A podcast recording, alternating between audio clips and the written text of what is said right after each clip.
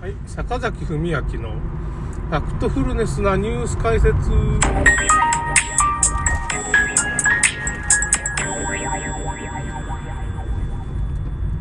今日はですね、まあ、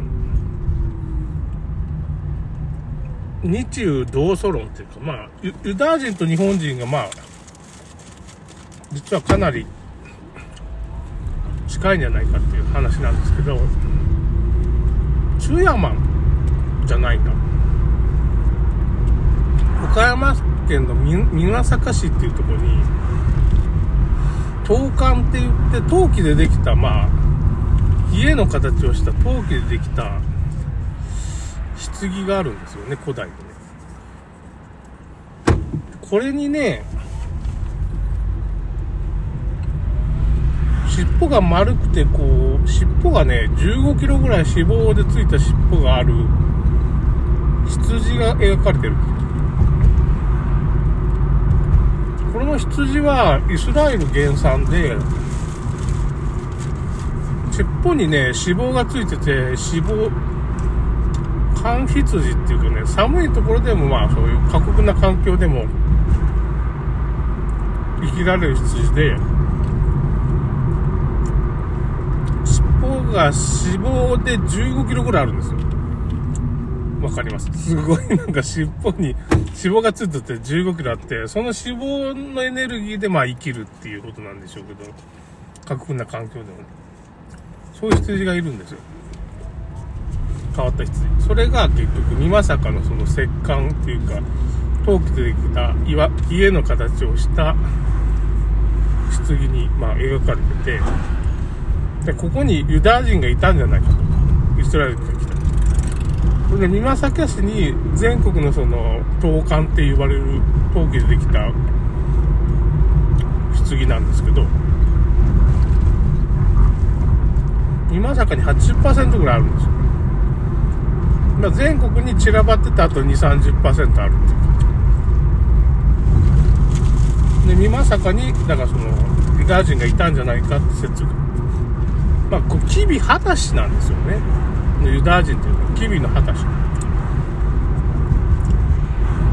ハタシの起源っていうのは、まあ、今、キルギスのあの辺に、ちょうどキルギス方面ですね。中央アジアに、そこにね、弓月国だったと思うけどね、その、まあ、2世紀ぐらいに、まあ、キリスト教化してるんですけど、そこにハタシっていうのが、起源じゃないと言って、ハタシはまあ、この、秦の始皇帝の秦のね、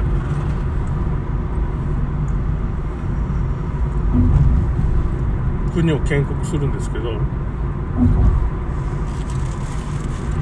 呂不韋っていうのがいるんですよね、その、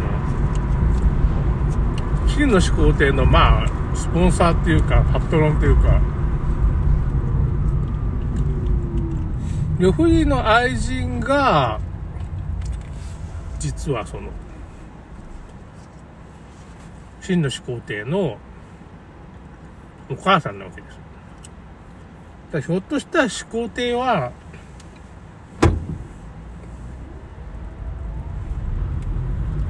まあ、後のお父さんの皇帝じゃなしに、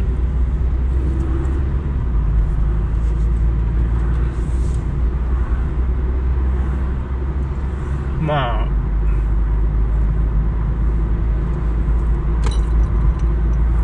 ひょっとしたらロフイの子供かもしれない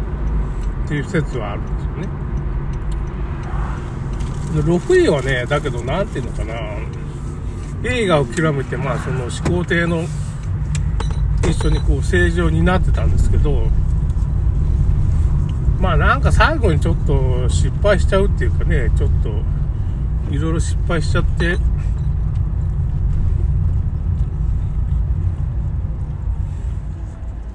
まあ、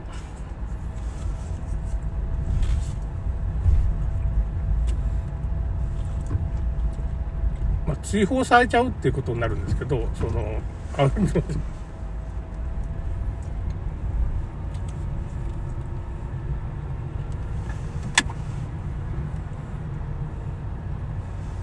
でその追放される時に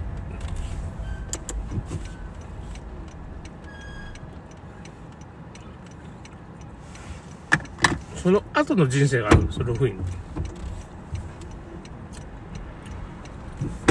それが実は、女服なんじゃないかっていう面白い説があって、まあ、年代的に合うわけでは、真の始皇帝が、そのいろんなお金とか、そういう不老長寿の新薬を求めて、派遣する、した人なわけですよ。で、男女3000人だったかななんか一緒に連れて行って。そういう国が見つかったらそこにまあ住み着いて、後でそう、始皇帝にその、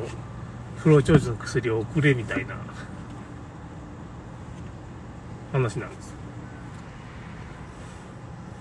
この真の始皇帝がそんなに信頼する人物って何なんだって言ったら、やっぱロフイなんじゃないか。で、なんかね、その、ロフイっていうか、ジョフクが出発した国っていうのが、まあ、両党半島かなんかあそこに、聖、サイっていう国かなちょっとなんかそこに、そこからジョフクが出発したっていうとこあって、その故郷がロフイの巨峰と一致するんですよ。だからジョフクイコールロフイなんじゃないかっていう。で、このロフイはユダヤ人だ。シルクロードで巨万の富をまあ、稼いだ。商人だったからね。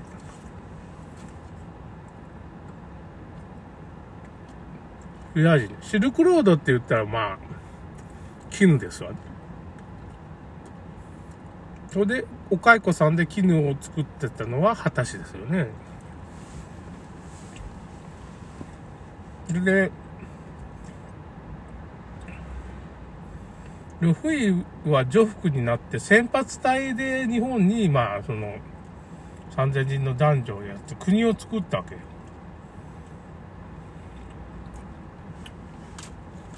で、秦が滅びた時にその、果たしは、もう秦から、あ、秦の始皇帝の、まあ、そういう貴族みたいな人とかね、重臣みたいな人が、国が滅びた後に、日本に移住してきて、果たしと名乗ってた。で、まあ、聖徳太子に仕えたり、で、キリスト教を持ち込んだって。まあ、もともと2世紀ぐらいにキリスト教化されてるんですね。湯水木国、たたしの国を。もう完全に話が繋がるんですよ。それで、その子孫が僕。いや、ええって、そんなオチがあるんですね。なんかうちのお母さんが、まあ、うん、長田っていう、まあ、二十歳60世の一つだし、まあ日本の片市の移住は備前とかまああの辺、僕がのお母さんの故郷が奥郡奥町虫上げ、今瀬戸内市って言われてるんですけど、名前か。旧ね、奥郡奥町虫上げ。まあ虫上げ焼きって言っても瀬戸物もあるし、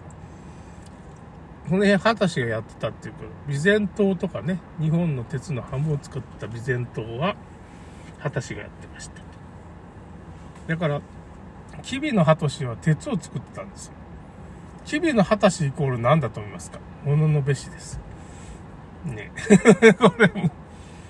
これね、二見玉神社っていうとこあるんですよね。二見玉神社ってとこね、その備前でね、そこにそのスサノオの尾っぽから出てきたね、あの、剣があって、スサノオの剣がご神体であったんですけど、まあその、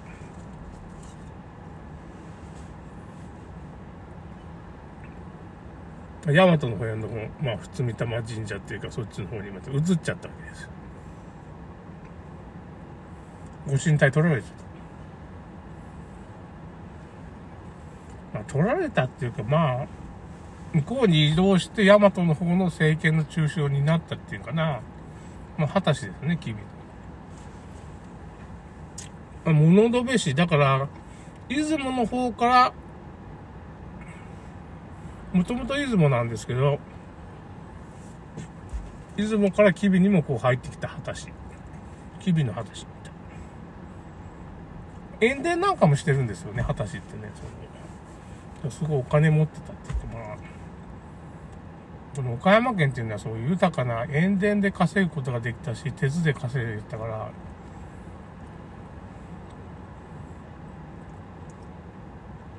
あと、絹織物でね、倉敷宝石とか宝石業が盛んですよね。岡山県。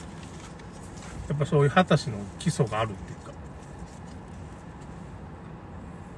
あと、誕生寺って言って、まあ、法然ですかね。お母さんが二十歳の法然っていう、まあそういう、禅宗の僧がいるんですけど、そこの親戚っていうかまあ、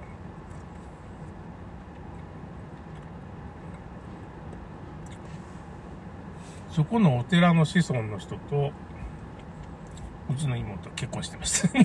た。法然の僕親戚になってるんですよね。まあ、果たし果たしですよ。赤穂の方にもまあ、親戚がいて、お母さんのお姉さんが、京都から来た人と、京都から来た果たしと多分結婚したんでしょうね、それで。で、赤穂っていうのは、中心蔵とかありますけど、赤穂浪士ね、血を作ってるじゃないですか。果たしがやってたっていうか、まあ、聖徳太子に疲れてた、もう、あの、畑川勝って人ですね。畑川勝が、